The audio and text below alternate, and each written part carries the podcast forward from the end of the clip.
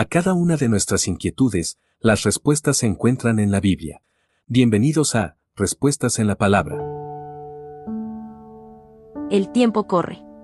El juicio de Dios sobre este mundo perverso y pecador es eminente, nada ni nadie lo va a poder impedir. Por eso antes de que llegue su terrible juicio, Dios llama a todo el mundo para que muestre un genuino arrepentimiento y confiese sus pecados a Él.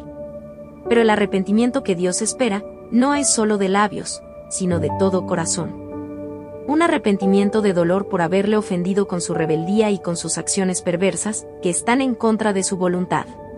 Un arrepentimiento que le lleve al quebranto, al llanto y al luto un arrepentimiento que le lleve al ayuno y la oración para alcanzar misericordia y perdón de sus pecados.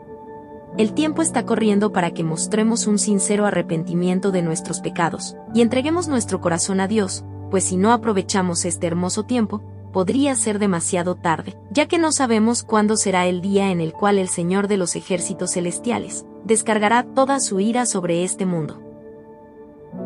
Joel capítulo 2 versículo 12 Envíenos sus sugerencias y comentarios a nuestro correo electrónico ministerio.jesusislife.net. Este programa es una producción de Jesus is Life.